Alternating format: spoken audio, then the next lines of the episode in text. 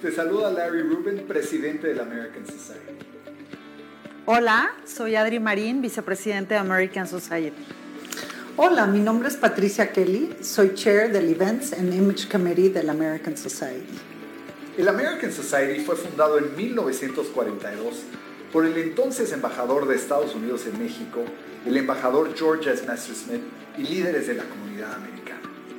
En 1942 se fundó la Biblioteca Benjamin Franklin y aparte de eso, el American Society empezó a buscar y recaudar fondos para apoyar a México en la Segunda Guerra Mundial. A lo largo de los años, el American Society ha venido haciendo acciones contundentes en apoyo de la relación bilateral entre México y Estados Unidos. Hoy la comunidad americana son más de 2 millones de norteamericanos viviendo en México, miles de empresas americanas creando cientos de miles de empleos para mexicanos y americanos. Vale la pena mencionar que México alberga a la comunidad norteamericana más grande del mundo y les comento orgullosamente que somos un espacio plural que promueve la diversidad, la inclusión y el conocimiento. Somos una organización apartidista, no lucrativa y además apoyamos muchas acciones de las más de 110 organizaciones filantrópicas que apoyan a la comunidad mexicana. Totalmente. Aparte de eso, nuestro presidente honorario siempre ha sido y es el embajador de Estados Unidos en México. John F. Kennedy, cuando visitó México en su visita oficial, pronunció unas palabras clave en esta relación bilateral. Como dijo John F. Kennedy ante the American Society, porque tú formas parte de nosotros y nosotros parte de ti. Qué bueno que nos acompañas hoy. De verdad esperamos que disfrutes mucho lo que vas a ver a continuación. Este evento fue llevado gracias al esfuerzo de nuestro staff, de nuestros colaboradores y de nuestros aliados. Como sabes, en los últimos meses en este entorno eh, eh, virtual, digital, nos hemos esforzado por llevarte contenidos relevantes, interesantes, diversos y que aporten en tu día a día. Hoy agradecemos muy especialmente a nuestros aliados.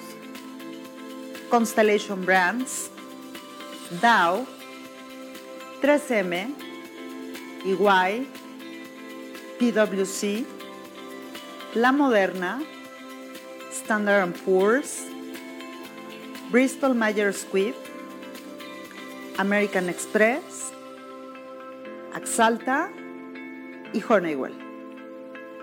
Los invitamos a formar parte de esta gran familia y les reiteramos que en la American Society todas las nacionalidades son bienvenidas. Welcome. Bienvenido. Become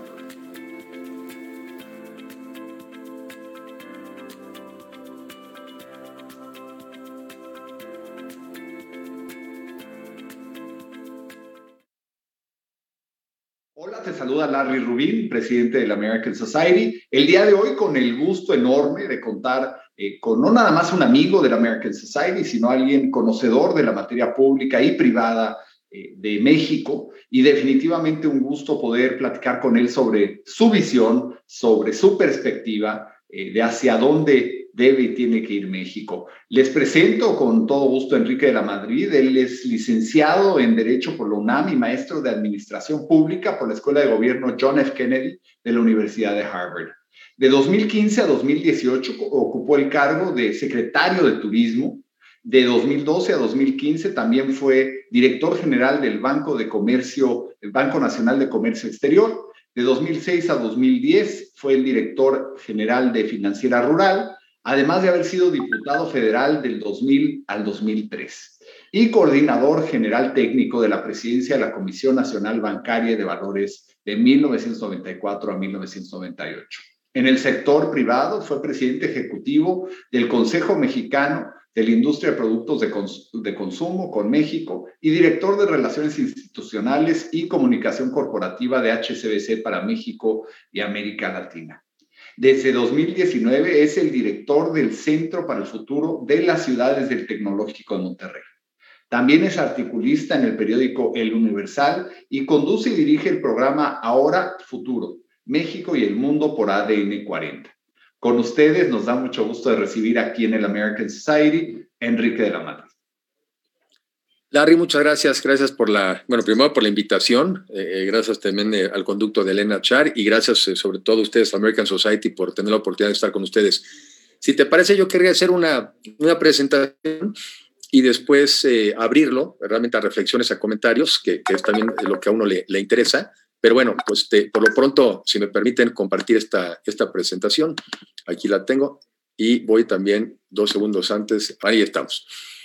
A ver, yo lo que primero quiero empezar por datos recientes que creo que dan, dan lugar a los comentarios, que es en la, en la reciente encuesta de, del INEGI, eh, cuando midió el periodo 2018, prácticamente el 19 y el 20, eh, concluyen que se reducen los ingresos de las familias mexicanas en 5.8%.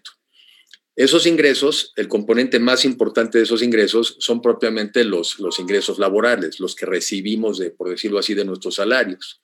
Esos se redujeron 10% eh, en estos dos últimos años.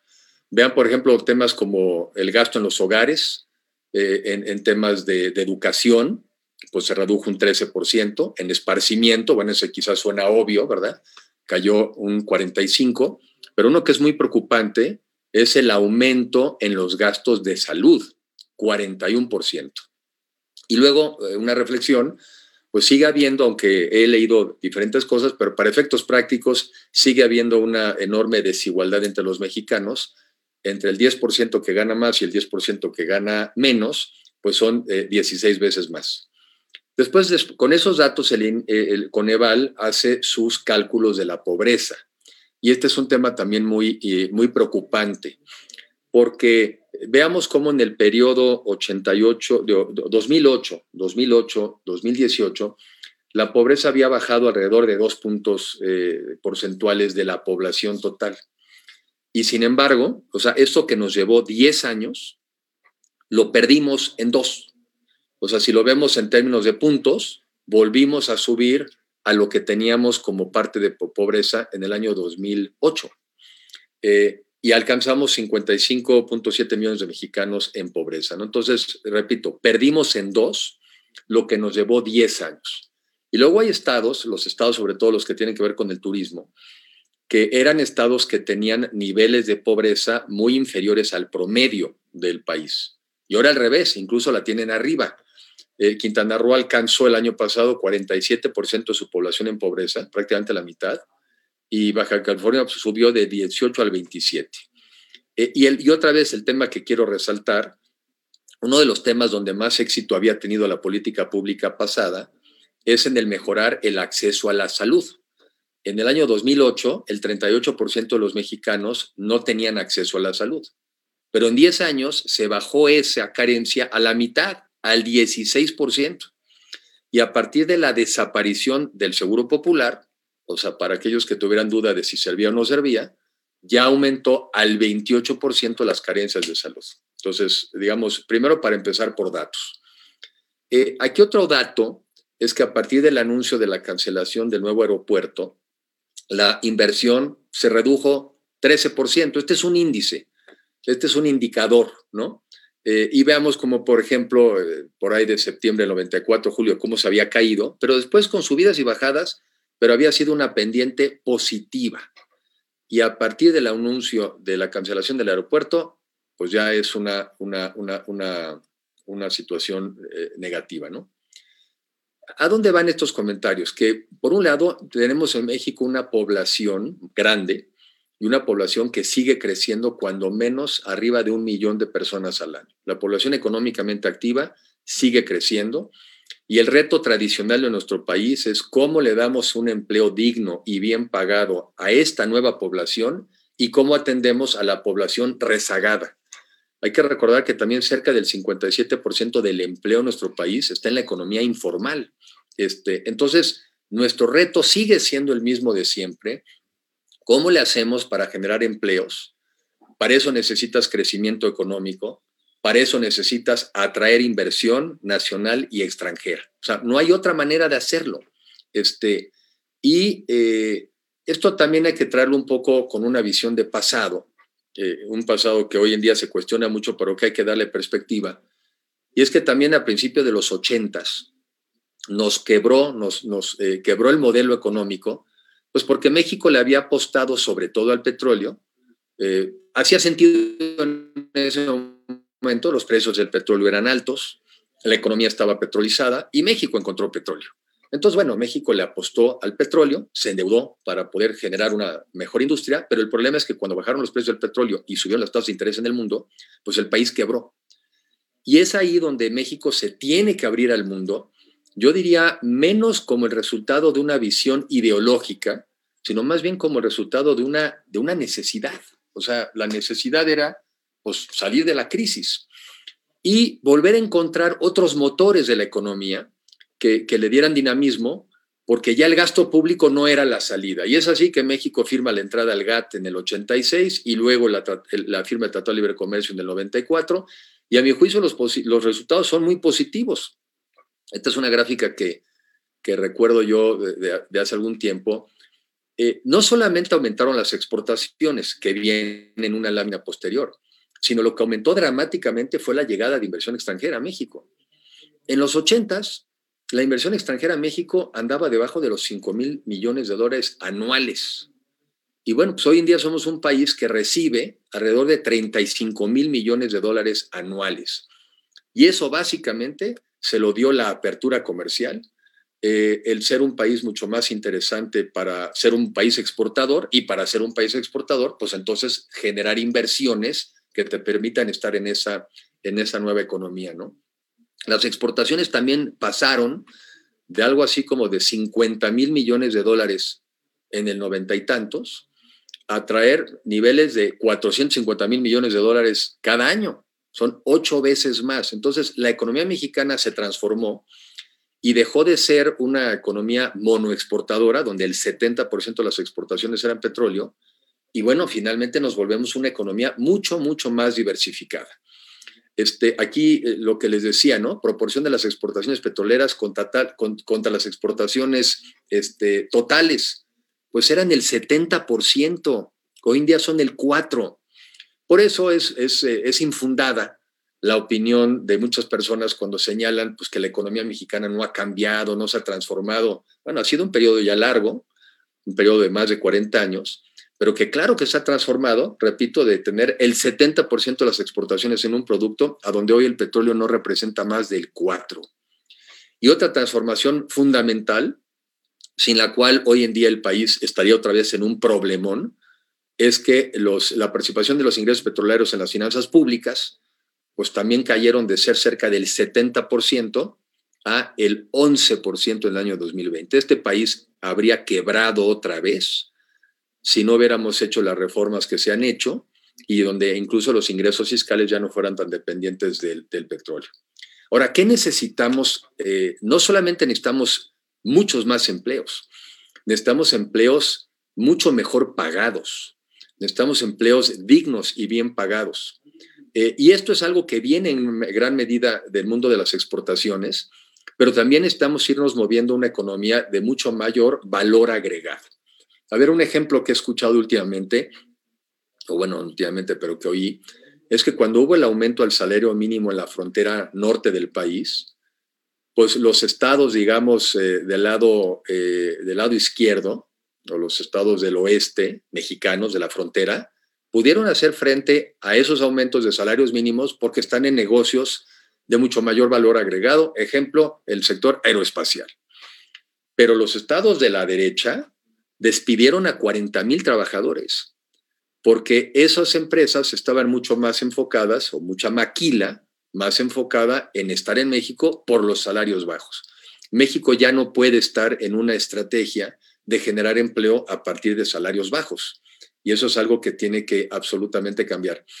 Decía yo que prácticamente cada año necesitaríamos cuando menos un millón de empleos más. Nunca los hemos alcanzado pero andábamos generando cerca de ya 700 mil al año. Esas son las cifras que ya habíamos alcanzado. Andábamos ya cerca de los 700 mil al año, que repito, son insuficientes, pero bueno, eran ya muchos empleos. Y eso es algo que evidentemente eh, pues ha afectado. Otro tema que yo quiero resaltar y, es que México no ha tenido un crecimiento mediocre, lo que ha tenido es un crecimiento desigual. Y son precisamente los estados de la República que están más vinculados al comercio exterior, los que han recibido inversiones nacionales extranjeras, los que tienen mejor infraestructura, los que la academia eh, prepara mejores personas para incorporarse a estas actividades y en general quizá los que también tienen un mejor estado de derecho son los que han crecido.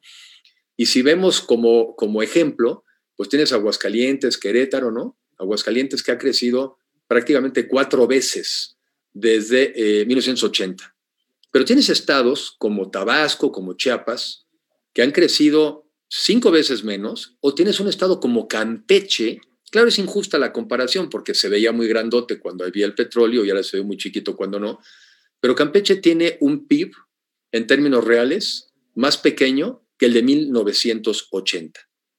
Entonces, el problema no es, eh, creo que a mí me parece que es muy obvio, eh, que no se trata de ver cómo hacemos que Querétaro se parezca más en su desempeño a Chiapas, sino la pregunta es cómo le hacemos para que Chiapas, para que Oaxaca y para que Guerrero se parezcan más al desempeño de un Nuevo León, de un Querétaro y de un Aguascalientes. O sea, no se trata de, de generalizar el modelo del sur del país. Se trata de ver cómo incorporamos al sur del país al resto del desarrollo de México. Y bueno, no es, no, es, no es por lo mismo casualidad entonces que los estados que han crecido menos, pues son los que tienen niveles de pobreza más altos. Chiapas, donde el 75% de su población es pobre, Guerrero 64%, pero tienes las cifras que platiqué yo hace un momento, donde en los estados, por ejemplo, como Aguascalientes o como Querétaro, donde no más, bueno, aquí está Baja California, no más del 22% de su población está en pobreza. Entonces también hay una clarísima relación entre crecimiento económico y el nivel de pobreza de estos, eh, de estos estados. Entonces, ¿qué tenemos que hacer hacia adelante? Pues lo que tenemos que hacer es, tenemos que mandar señales claras de que México necesita inversión para generar los empleos que requieren, dignos y bien pagados, para mejorar el nivel de vida de los mexicanos. Así de sencillo. Y para eso se necesita respetar las reglas del juego, se necesita respetar y cuidar los tratados internacionales que tanto esfuerzo nos ha llevado negociarlos y luego renegociarlos. ¿Por qué no decir México está en una coyuntura positiva para aprovechar el conflicto Estados Unidos-China y que muchas de esas inversiones probablemente americanas vinieran a México? También a partir, yo recuerdo de los, esto vino desde antes, ¿no? Desde que vino este el tsunami en Japón, este, que se quebraron muchas de las cadenas de valor, ahora que tienes la pandemia, y ya oí el otro día una frase y que empezó este tema del nearshoring, ¿no? Que quizás es conveniente volver a tener proveeduría cercana. Ahora que leemos, ¿no? De que hay una este, carestía de chips este, para las computadoras. Y luego el tema la pandemia y los riesgos del cambio climático, que son los nuevos riesgos. Este, he oído que, que, pasas del just in time al just in case. O sea, pues ahora necesitas también más, eh, una, como una duplicidad, por decirlo así, productiva, pues para poder atender las necesidades del mercado. México es un país joven, la mitad de la población tiene menos de 29 años. México sigue siendo un país, pues una ubicación geográfica extraordinaria. Eh, tienes posición, eh, tienes recursos naturales, tienes energías renovables para una economía que se tiene que mover cada vez más aceleradamente eh, hacia una economía de energías renovables. Entonces, bueno, yo lo que le estoy diciendo a ustedes, para ustedes es obvio, pero quiero que sepan que vemos algunos que pensamos que así debe ser. O sea, yo cuando se dio el tema del anuncio del aeropuerto, en su momento mencioné que eso era un golpe muy fuerte, eh, muy fuerte para, para el turismo mexicano, que era un golpe muy fuerte también para el sector de la aviación. Bueno, que aquí está mi amigo Abraham, que, que es un especialista en ese tema y donde la aviación estaba creciendo cerca del 9% anual. Pero más grave que eso era un golpe a la confianza del país. Y yo decía, me acuerdo que usé una frase que decía algo así como que la confianza este, te lleva eh, años hacerla, la, la deshaces en segundos y quizá una eternidad recuperarla. Yo espero que estemos todavía en la fase en donde la podemos eh, fortalecer, que no la perdamos por completo, porque México es parte de una región que tiene que competir en conjunto. Y, así nos vemos, ¿no? Con Estados Unidos y con Canadá. somos parte también de, de, América Latina, pero somos parte de este bloque norteamericano que compite con el mundo, que compite con Asia, que se complementa también, y que bueno, pues ese es el sentido de los tratados internacionales que hemos firmado, y que además México necesita esta inversión. O sea, México no es nada más un, este, es un, como dirían en inglés, no es un nice to have. O sea, en nuestro caso es verdaderamente una necesidad generar crecimiento económico en una economía más sofisticada, en una economía de mayor valor agregado y con más razón, ayer reflexionaba, pues con más razón para que invitemos a personas a que inviertan no solamente en cierto tipo de empresas, eh, que todavía algunas pudieran pensar que el trabajo eh, más barato los hace atractivos, sino al que nosotros queremos, pues tenemos que mandar señales todavía mucho más claras de confianza y de credibilidad. Entonces, bueno, sé que no son el tipo de reflexiones que hoy en día se escuchan más de donde quisiéramos escucharlas, pero quiero que sepan que habemos quienes sí pensamos que estas reglas del juego son las que a México finalmente son las que más le convienen. Esos serían mis comentarios y con mucho interés en, en reflexionar y sobre todo de escucharlos a ustedes porque en foros en donde yo participo, también los ejemplos que ustedes me puedan dar, a mí también me importa mucho para explicar. Ayer en una reunión que estaba yo este, en el Consejo del TEC, eh, alguna persona decía, oye, es que qué difícil es en un ambiente tan complicado tener ánimos para a veces este, ¿no? Este, argumentar y decir. Y se me ocurrió decir una frase y dije, es que estamos obligados a explicar. Yo, yo pienso que todo se puede decir con respeto pero yo creo que habíamos muchos que estamos obligados a dar otra versión de las cosas.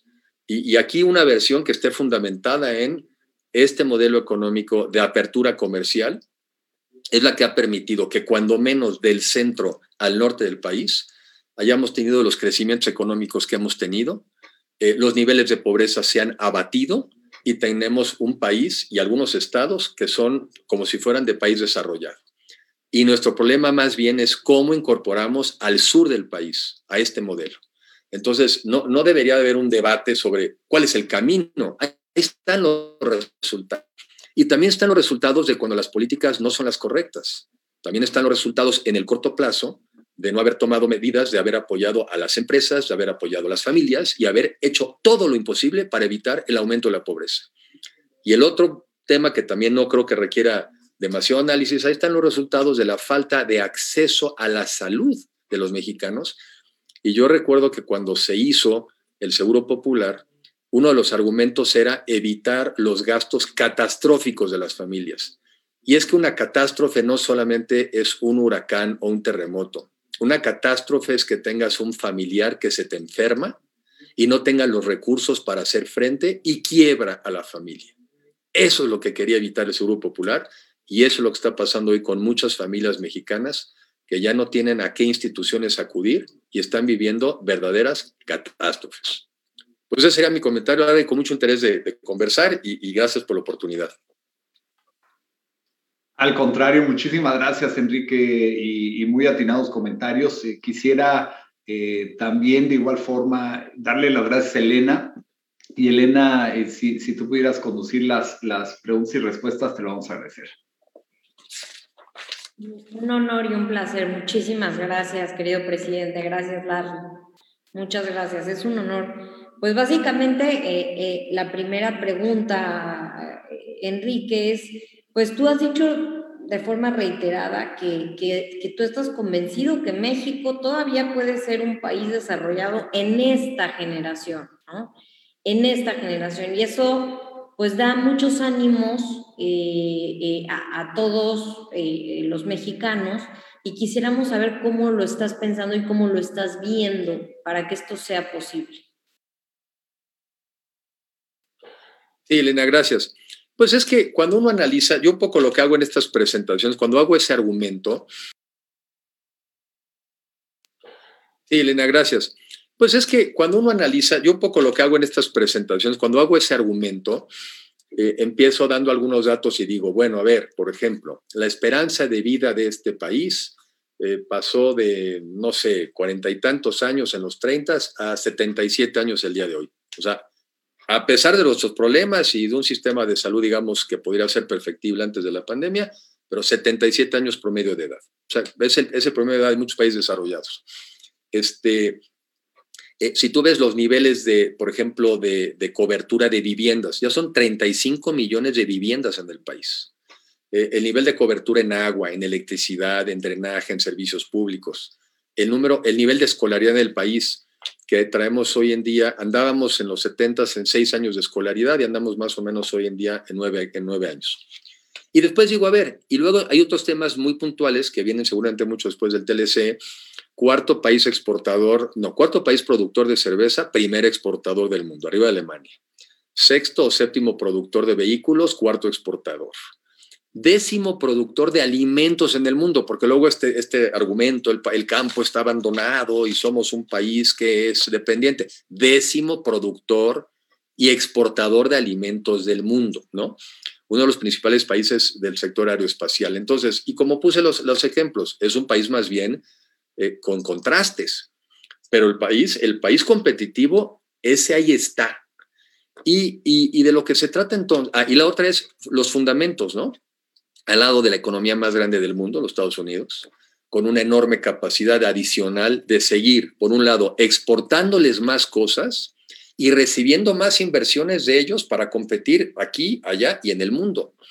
Un país joven, en una economía digital, ser joven es un activo, porque en México la edad es de 29 años edad promedio. Estados Unidos andar en los cuarenta y tantos y Europa un poco más, y en Japón pues ya no sé ni cuántos. Entonces imagínense, ser joven hoy en día te, te acerca más a esto, que ese es el mundo de hoy, el mundo digital.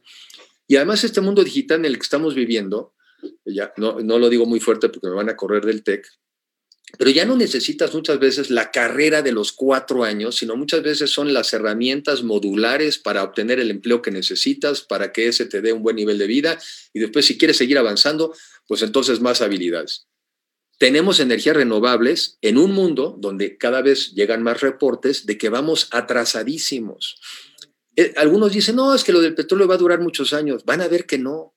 Van a ver que no, porque los países desarrollados, Estados Unidos es un caso, va a ser una, una, transformación tan radical que a los que no nos subamos a ese mundo, pues nos van a poner aranceles que nos van a pedir importar. Pero para poner en plan positivo, tenemos sol, tenemos viento, tenemos... Entonces, ¿qué quiero decir, Elena? Que todavía tenemos tiempo de ser un país desarrollado en esta generación si nos lo proponemos. Hay unos que parece que se proponen lo contrario, pero aquí depende de que la mayoría decidamos que sí podemos. Y si sí podemos, que yo creo que están las condiciones dadas, pues simplemente es tomar esa decisión y avanzar hacia allá. Eh, sí se puede en una generación, así lo hizo Corea del Sur, así lo hizo España, así lo hizo Singapur, este, eh, eh, así lo hizo Corea del Sur, ya lo dije, sí se puede en una generación. Lo que nos ha faltado en México, creo yo, es también socializar esa visión y claro, que sea una visión además incluyente. Eso es algo que tiene que cambiar. Porque la visión que traemos, yo creo que me pondría yo ahí, es pensar, decir, bueno, es que íbamos progresando, pero pues al final del día todos fuimos mejorando, sí, pero no lo suficiente. Y usted yo tengo una frasecita que recuerdo que cuando éramos jóvenes, que decían, los de adelante corren mucho y los de atrás se quedarán. Pues es lo que nos pasó, pero no nos tiene por qué seguir pasando hacia adelante si tomamos conciencia de esa responsabilidad. Por eso entonces sigue siendo posible un México desarrollado en esta generación. Por supuesto. Y en, en este sentido, para que México crezca, necesitamos las herramientas en las que México se vea como una república. ¿A qué me refiero? Y creo que todos los que estamos aquí estamos de acuerdo, un país de contrapesos, en donde haya división entre el poder ejecutivo, legislativo y judicial. Preocupante, ya no lo estamos viendo, ya no lo estamos viendo.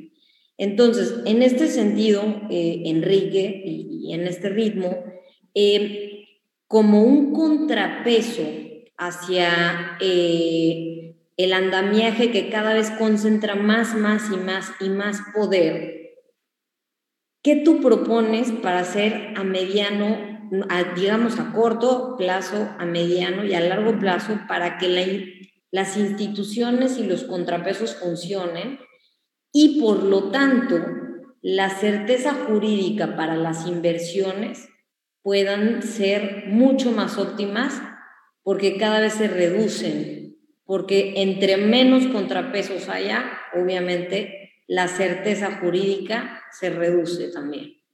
A ver, sí, yo creo que primero una, una, reflexión. Yo creo que eh, si se fijan, eh, yo creo que eso es algo que tenemos hoy muchos, una convicción y, y con eso hay que trabajar.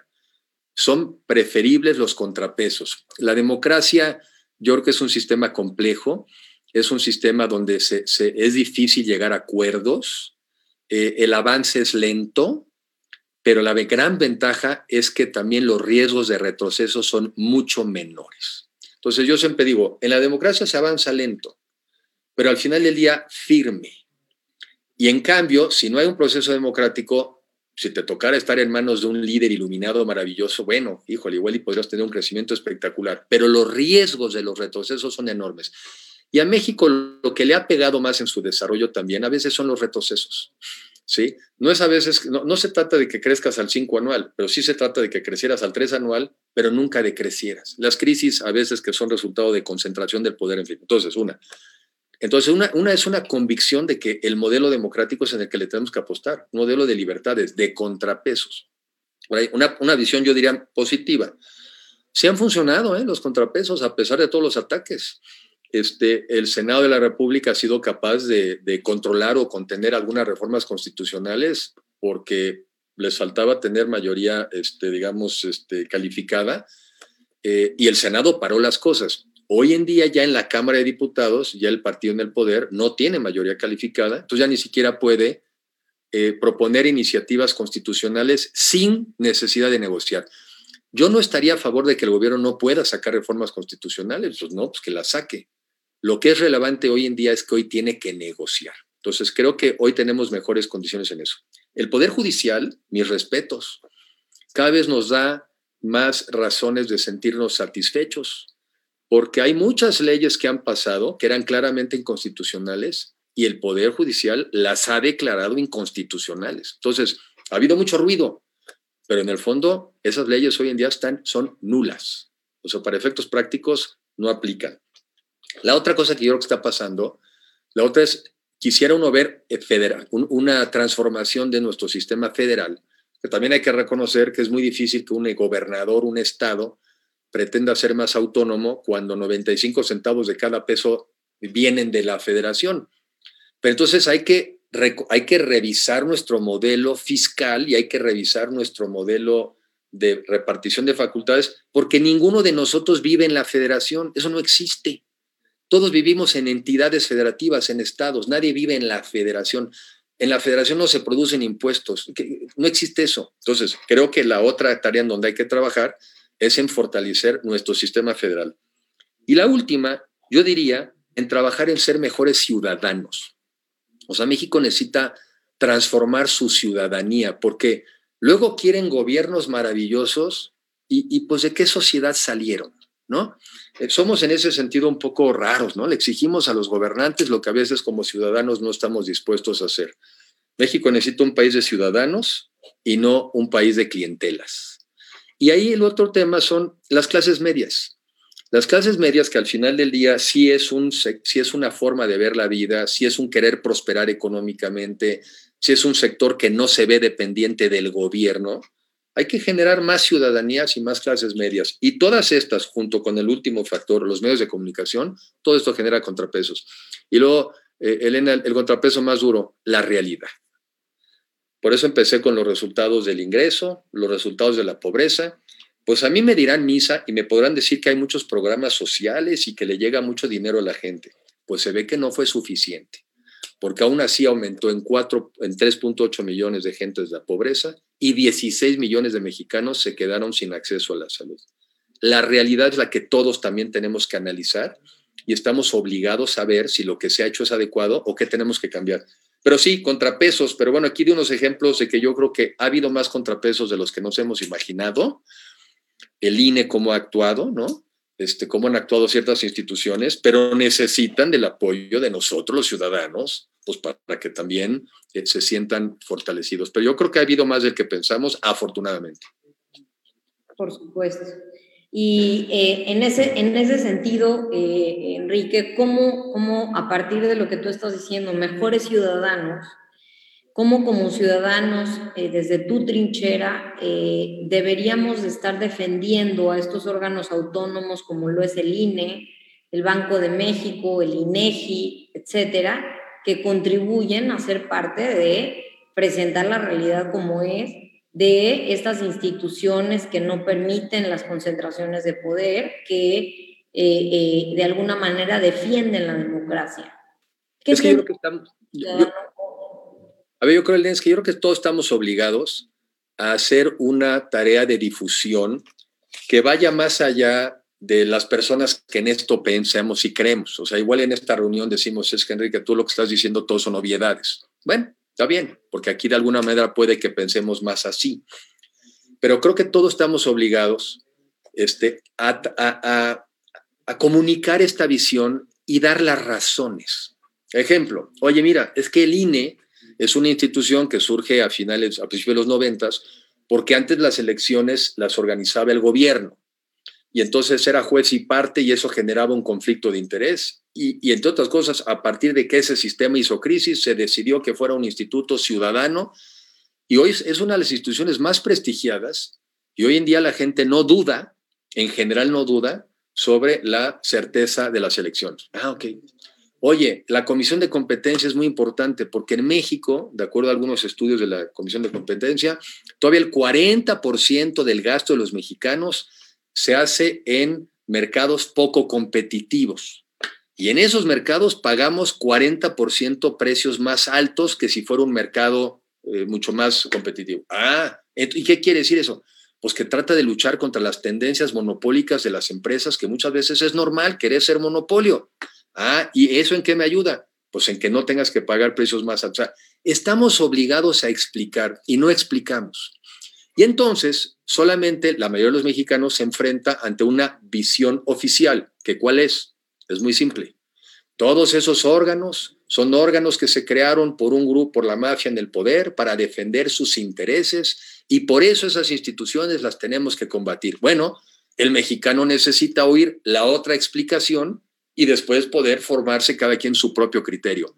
Hemos dejado que solamente una versión corra y la otra la defendemos en corto. Tenemos la obligación de salir a explicarle a la gente, porque al final de la democracia, si creemos en la democracia, la democracia es de números, es de que la mayoría de la gente comparte una visión. Entonces, no es suficiente que defendamos nuestros puntos de vista en corto entre nosotros. Tenemos que ir a explicárselo a la gente porque repito, si somos disquedemócratas, tenemos que ir a convencer a la mayoría. En este sentido de salir a explicárselo a la gente, pues obviamente necesitamos, y como, como creo, creemos en las instituciones, creemos en los partidos políticos, tú ves una oposición unida, digamos, en la elección y post-elección, eh, capaz de unificar eh, ya, ya no digamos eh, primero un mensaje, como tú lo estás diciendo, un mensaje que sea opos, o sea, no opositor, sino digamos completar la información que nos están dando de un lado cada mañana desde un púlpito que tiene un señalamiento y todo el tiempo está señalando, pero somos capaces como, como, como sociedad de, unirnos. Tú ves a una oposición eh, eh, bien consolidada para poder defender y explicarle a la gente estos mensajes que tú estás hablando. Y en ese sentido, este, esta unidad podría ya representarse en el 2024. Te contesto, a ver, la primera pregunta, sí, sí la veo, porque además no hay otra opción. Entonces, cuando no, cuando nomás tienes una puerta, pues, pues es esa puerta, ¿verdad? ¿Qué otra? O sea, no se necesita así como con gran análisis. Y eso de hecho ya pasó. O sea, en estas últimas elecciones, algo que para muchos era impensable, pues ocurrió. Ocurrió que se unieron el, PRI, el PAN y el PRD a formar una alianza eh, en 220 distritos, creo que fue el número, eh, y ya fueron juntos a enfrentar las elecciones.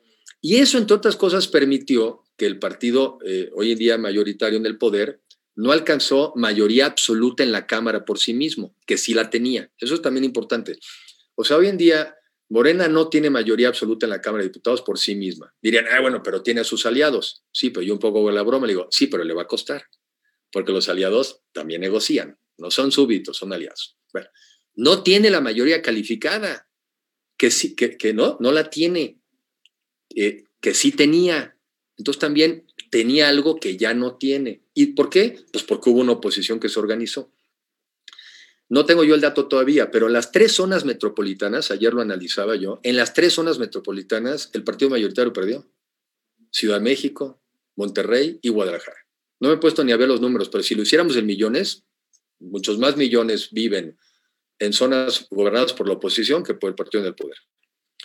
Y en el tema de los estados, este, pues el problema yo creo que es la explicación de las derrotas en los estados es metaelectoral se explica por otros fenómenos muy preocupantes, pero es metaelectoral, ¿no? Entonces, bueno, entonces ya probó que el modelo funciona y además dije una cosa ayer, mencionaba yo, y además funcionó con poco tiempo, con campañas cortas, sin una narrativa común y aún así tuvo esos resultados.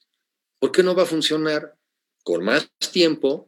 Ahora sí con una narrativa, porque sí se necesita no una propuesta de oposición, sino otra opción.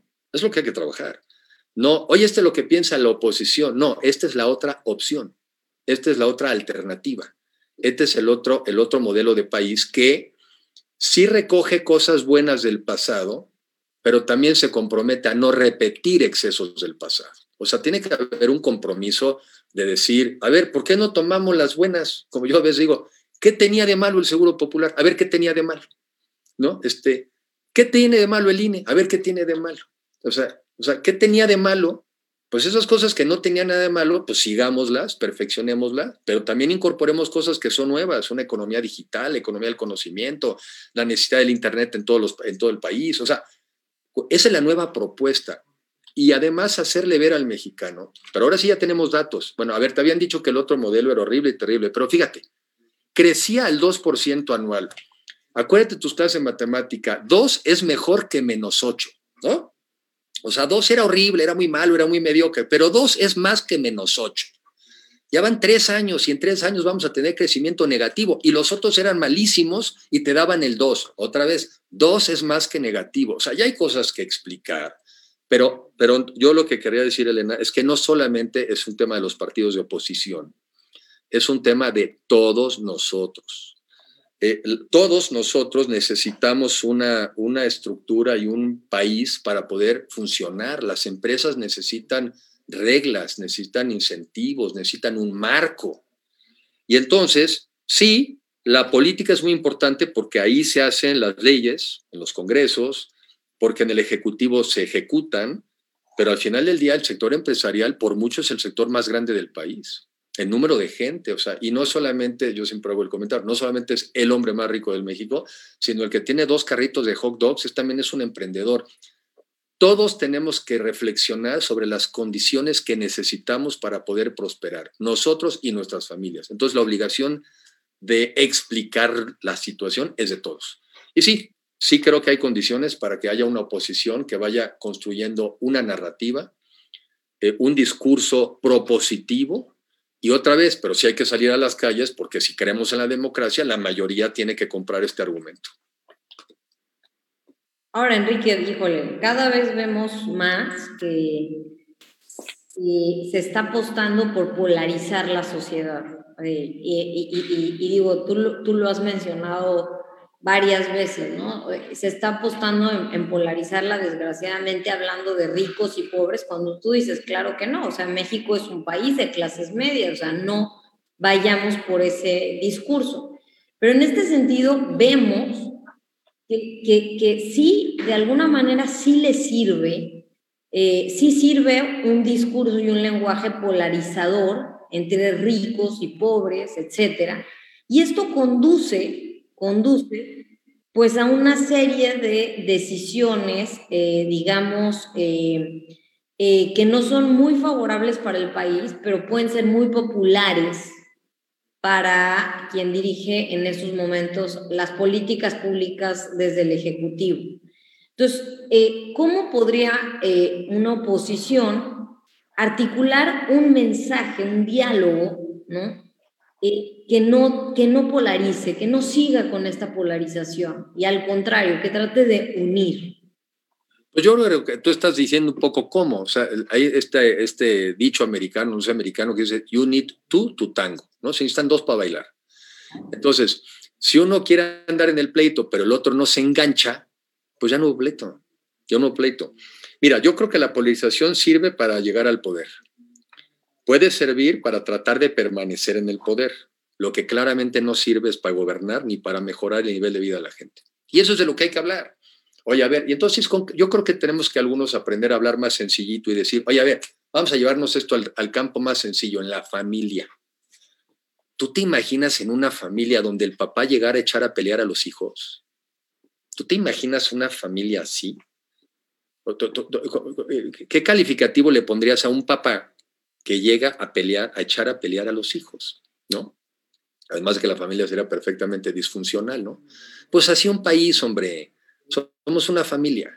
Entonces, al revés, o sea, pues así nos, así nos tocó y pues aquí está tu hermano, que igual no es como tú, pero tu tampoco, pero nos tocó estar en esta familia y aquí es donde aprendemos a socializar y aquí es donde aprendemos a llevarnos los unos a los otros y aquí, y quizás después tú vas a tener la tuya, pero aquí aprendiste a convivir y a tener reglas sociales. Pues así un país también. En fin, hay que llevar las cosas a lo natural, a lo como son las cosas. Y después, si quieres, a la historia, porque hay muchos que les encanta la historia y nos echan la historia todos los días. Ahí va la historia. La historia es que cuando este país se ha dividido, pues perdimos la mitad del territorio del país. Y cuando estábamos de pleito entre conservadores y liberales, este, tuvimos la bandera de nuestros amigos americanos aquí en el Zócalo, ondeando, ¿no? O sea, hay suficiente evidencia para poder explicar, incluso con la historia, que cuando nos hemos peleado nos va muy mal. Entonces, ¿qué historia es esa que te platican que nos podemos pelear y nos va a ir bien? Platícame, ¿de dónde? Hay que aterrizar también un lenguaje de sentido común. Es que usted, a ver, ustedes quién es. Ahora, sí se necesita, eso sí coincido, en una visión mucho más empática. Yo compro este argumento del capitalismo consciente. O sea, yo sí creo que necesitamos una visión mucho más solidaria de las empresas, mucho más solidaria de nosotros los ciudadanos, para aquellas personas que se los han ido quedando atrás. Porque, porque acciones matan rollo. Entonces necesitamos también dar evidencia de que, de que entendimos que hemos hecho un mundo muy desigual y que estamos tomando acciones para que sea menos desigual, y eso es con mejores salarios, con mejores prestaciones, con mejores productos, eh, y cacarearlo porque ya no basta nada más hacer las cosas y no las dices porque entonces nadie sabe que las haces. Entonces también se trata de un grupo de ciudadanos mucho más solidarios y empresas más solidarias, pero que se dediquen a cacarearlo. Mira, ejemplo, en este banco ya no hay nadie que gana menos de 10 mil pesos mensuales. Y lo dices, porque, porque yo también creo que las empresas que empiecen a hacerlo y las que sean líderes, empiezan a ponerle a los demás una vara alta de la cual ya no se pueden escapar. Entonces no se trata de un acuerdo del sector empresarial, se trata de empresas líderes que deciden marcar una diferencia y esas son las que hacen que los demás caminen. Y lo mismo las personas. Oye, mira, yo dedico una parte de mis ingresos y yo beco a la hija de la persona que me conduce y apoyo a esta otra familia y ahora hay un millón de personas. Y decirlo, porque antes se veía mal si lo decías. Pero el problema es que si no lo dices y hay alguien que todo el día se dedica a decir que no haces nada, pues gana ese. Entonces digo, pues también hay que competir en esta, en esta conversación. Hay una conversación, pues hay que conversar. Y, en, este, en este sentido que dices de, de, conversar, eh, las, em, las, empresas que seguramente nos están, nos están viendo, Enrique, tienen, tienen, tienen dos graves problemas. Uno es una falta de certeza jurídica para poder invertir, porque si bien, pues cuando se firma el TEMEC, fue, fue una gran esperanza y obviamente les dio toda la solidez y la confianza en llegar y decir, bueno, mis planes a futuro es invertir en México en términos de eh, eh, toda la región de Norteamérica, eh, pensando en, las cadenas de valor, etc. Ahora, su, su, su, planeación fue llegar a invertir en México, pero de pronto empiezan a haber intentos de sabotear,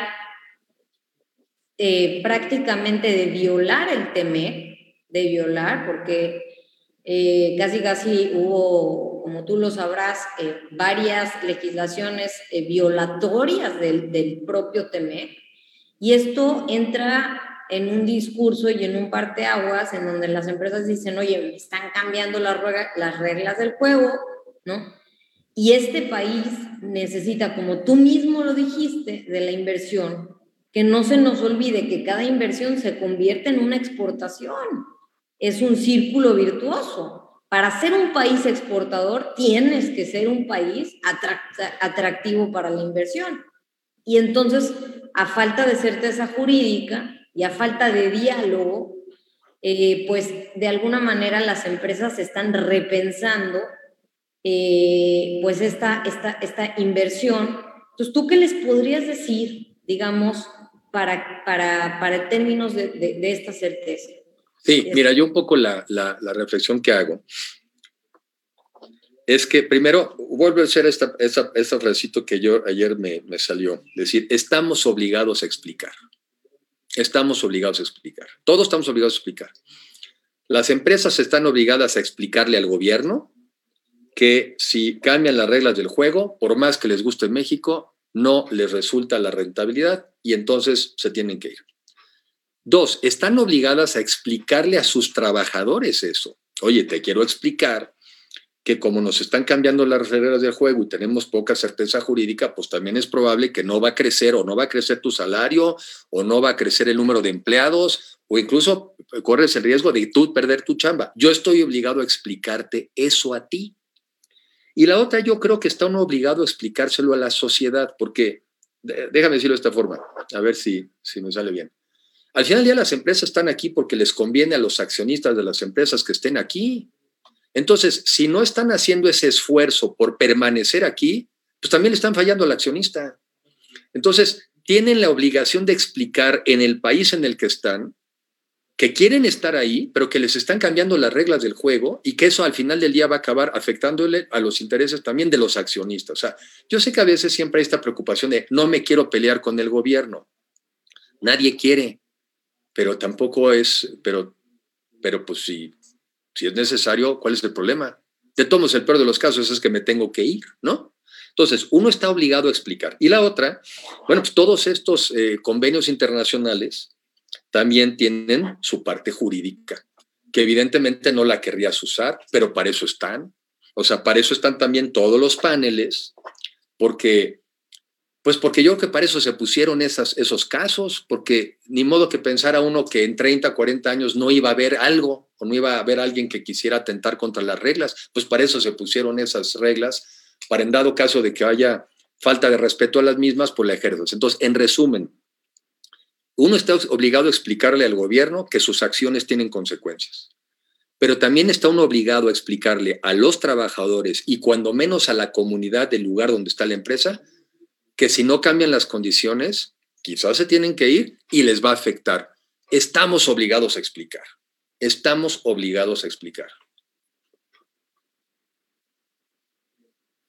Enrique, pues nos, vamos con ese mensaje de que estamos obligados a, explicar. Te agradecemos muchísimo en nombre de nuestro presidente Larry Rubin eh, eh, y que, ahora nos va a dar su discurso de cierre. Fue una excelente plática con esta gran comunidad de, American Society. Y bueno, eh, eh, muy agradecidos contigo, pero es un gran, gran mensaje el que estás enviando. Te lo agradecemos mucho, mi querido Larry. Gracias, Elena. Muchas gracias, Elena. Como siempre, una, una gran colaboradora del American Society. Y con, esto agradecerte también a ti, Enrique, eh, tu visión, tu perspectiva, ¿no? Muy particular y, y bueno, siempre eh, el saber que, que, las empresas norteamericanas eh, están deseosas de, de, trabajar y de, y de hacer un futuro junto con México. Y bueno, pues, eh, pues enhorabuena por todo el trabajo que, que estás haciendo. Y esta es tu casa, como siempre, Enrique. Muchísimas gracias. Larry, gracias gracias Elena por la invitación y bueno, gracias a todos ustedes que estuvieron ahí y estamos en contacto y esperemos este, seguirnos viendo. Muchísimas gracias Enrique y con esto concluye nuestro programa. los invitamos a, que nos vean por Facebook, YouTube, Instagram, todas las redes sociales que, que tiene la American Society y nos vemos muy pronto. Gracias.